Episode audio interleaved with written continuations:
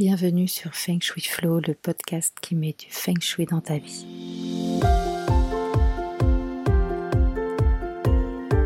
Mon nom est Aude je suis expert Feng Shui. Je partage avec vous mes astuces pour faire de votre habitat un véritable compagnon de vie. Je vous montre également comment transformer votre lieu de travail en vecteur de réussite. Chaque semaine, venez découvrir comment recevoir plus d'abondance, améliorer votre santé, booster votre chiffre d'affaires, trouver l'amour, bref, comment profiter de tous vos potentiels et de chaque opportunité grâce à l'usage de principes feng shui simples appliqués à votre maison ou à votre bureau. Suivez-moi dans le feng shui flow, c'est parti.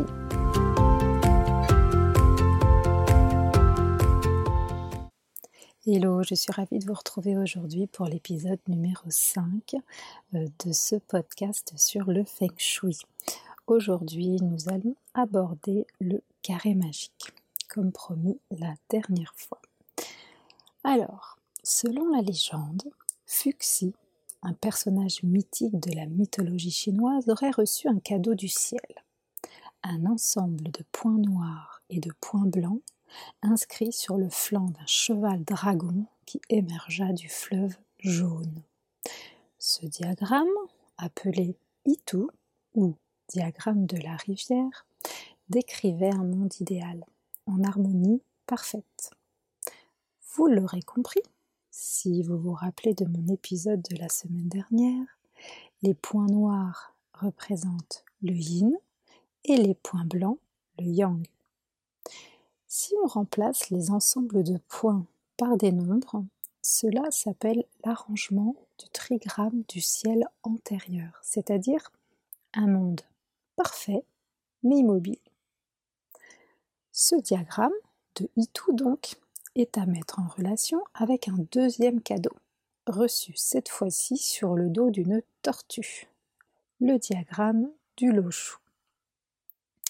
Alors, ce cadeau est aussi appelé écrit de la rivière Luo. Il fut euh, reçu par Yu le Grand, fondateur de la dynastie Xia. Et il contient lui aussi un ensemble de points noirs et points blancs, qui fut lui cette fois-ci rapproché de l'arrangement de trigramme du ciel postérieur, c'est-à-dire un monde qui est en mouvement et en interaction avec les forces du Qi. Bien sûr, ce sont des contes mythologiques je ne crois pas vraiment que ces diagrammes sont apparus sur le corps de ces animaux. Euh, ceci dit, je vais vous raconter un truc rigolo, c'est que depuis la fête des mères, ma fille de 20 ans m'a donné accès à euh, son compte Disney ⁇ Et hier soir, j'ai regardé le film Mulan. J'avais déjà vu le dessin animé il y a très longtemps, quand mes enfants étaient petits. Mais là, j'ai vu le film qui doit dater de, je sais pas, 2018-2017, un truc dans le genre. Et j'ai trouvé vraiment que c'était génial. On parle beaucoup de chi. Elle doit cacher son chi, elle a un chi magnifique, etc. etc. Et donc euh, voilà, en tant qu'expert feng shui, euh, j'avais une vision un petit peu plus euh, biaisée du, du film, mais j'ai trouvé ça génial. Et, et, et voilà, c'est tout. Et du coup, évidemment, tous ces contes mythologiques chinois, je trouve, ils ont, ils ont beaucoup de couleurs, ils ont, ils ont beaucoup d'enseignements, mais là, oui, non, je ne crois pas vraiment effectivement que, que le, cheval dragon ou la tortue euh, ait vraiment existé. Et malheureusement, en fait, on ne connaît pas l'origine de ces enseignements. En fait, beaucoup d'écrits ont été euh, euh, détruits, hein, donc on, ne sait pas par qui et par quand ces diagrammes ont été inventés. Par contre, la seule certitude, c'est qu'il est fait mention du carré Lochou dans les annales de Confucius. Donc euh, ça date quand même de, 500 ans euh, avant Jésus-Christ. Hein. Alors vous allez me dire, c'est bien beau tout ça, mais comment on s'en sert? Et puis euh, pourquoi on appelle ça le carré magique? Alors, en remplaçant en fait les séries de points par des nombres, le Lochou se transforme en carré magique d'ordre 3. Les points noirs sont représentés par des nombres pairs et les points blancs par des nombres impairs. Les quatre nombres pairs sont aux quatre coins, tandis que les cinq nombres impairs forment une croix centrale. Euh, pour vous aider à visualiser, si vous n'êtes pas euh, en vélo ou en voiture, je vous conseille de faire une petite pause sur euh, ce podcast et d'aller chercher un papier et un crayon. Vous faites un carré à 9 cases et sur la première ligne, vous mettez 4, 9, 2. Sur la deuxième ligne, 3, 5, 7. Et sur la dernière ligne, 8, 1, 6. Donc le carré, il est dit magique puisque la somme des nombres contenus dans les cellules d'une même ligne que ce soit une ligne horizontale, verticale ou diagonale, il est toujours égal à 15. Par exemple, vous avez 4 plus 5 plus 6, ou alors 9 plus 5 plus 1, ou 8 plus 2 plus 15. Tout ça, ça donne 15. Qu'est-ce que j'ai dit? 8 plus 2 plus 5 et ça donne 15. C'est ça. Mais moi, je m'y perds. Euh, le 5, en fait, il est dans la cellule centrale. Et du coup, quand on additionne les paires opposées et les impaires opposés, eh ben, on obtient toujours 10. C'est pour ça que les chiffres, la, somme de 10, en fait, c'est quelque chose d'assez vertueux. Euh, quand on va analyser, par exemple, selon l'école des, étoiles volantes, on aime bien euh, que la somme des, nombres, des chiffres dans les cases donne 10. Mais ça, c'est un autre sujet. Euh, et en fait, cette structure mathématique, eh ben, elle a été utilisée par l'armée chinoise, puisqu'elle est, est très efficace en défense, en fait, puisque quel que soit le point d'attaque, eh ben, il y a toujours 15 soldats pour défendre le centre. Alors, quel est le rapport avec le Feng Shui? Les neuf cellules du carré Loshu, en fait, elles sont appelées les neuf palais. Le neuf, il a vraiment une symbolique puissante en Chine et d'ailleurs quasiment partout dans le monde. En numérologie, par exemple, il symbolise l'accomplissement, la fin d'un cycle avant le retour au chiffre 1. En Chine, euh, autrefois, c'était le chiffre vraiment qui était réservé à l'empereur. Il y avait neuf dragons qui ornaient euh, son trône. Il est porteur de noblesse, si vous voulez, et il représente le ciel et la perfection. Selon la légende, la cité interdite, elle comptait 9999 pièces, pas moins. Pour l'école des étoiles volantes aussi, le 9 par exemple, il va renforcer le nombre avec lequel euh, il est combiné. Bref, le fait que le diagramme soit un carré, alors ça ne lui enlève pas son côté cyclique, hein, puisque rappelez-vous, il représente le monde en mouvement. Et finalement, l'arrangement des neuf chiffres dans les neuf palais du Loshu symbolise euh, la répartition des énergies dans le temps et l'espace. Les neuf cellules, en fait, représentent les huit directions cardinales plus le centre. Et finalement, il indique là la trajectoire de déplacement des différentes énergies. Donc, en partant du centre 5, nous allons vers le nord-ouest, le 6, puis à l'ouest, le 7, puis au nord-est, le 8, etc. en fait. Euh, et le palais central, lui, représente le chiffre de l'âge. Nous sommes en ce moment, et jusqu'en février 2024, en âge 8. C'est pourquoi les analyses d'étoiles volantes des maisons construites récemment se basent sur un lochou qui contient le chiffre 8 en son centre. Et du coup, après, les autres chiffres bah, sont placés en respectant euh, la trajectoire que je viens juste de vous décrire. Alors, vous avez peut-être déjà entendu parler de l'école des huit aspirations de vie.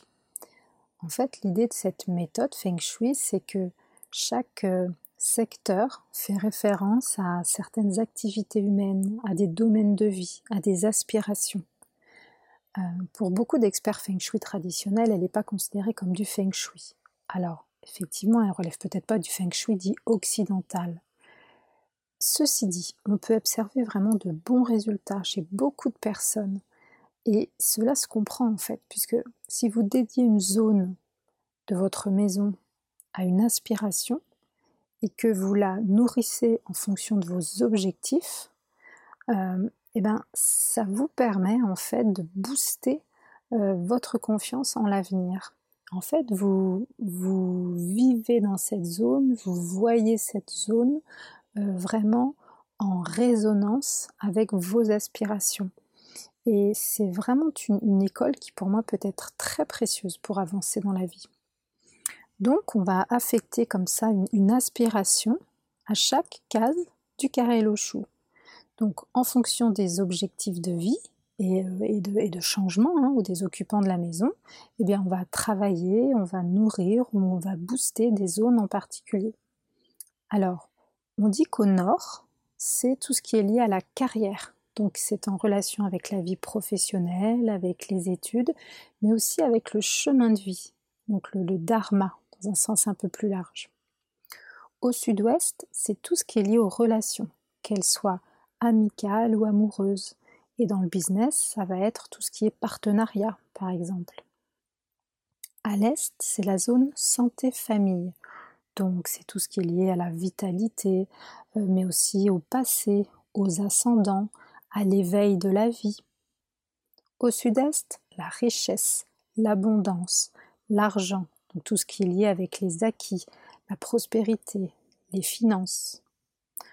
Au centre, c'est l'énergie vitale, donc ça représente quelque part aussi un petit peu la santé, mais surtout la plénitude, l'équilibre, le fait d'être centré, d'avoir de l'énergie. Au nord-ouest, c'est la zone chance, mentor, donc une zone qui est en relation avec le soutien des personnes extérieures en fait, euh, avec les amis, avec nos croyances. À l'ouest, c'est la zone enfant-projet, donc il y a aussi le côté créatif, les jeux, la joie, le futur. Au nord-est, c'est la zone connaissance.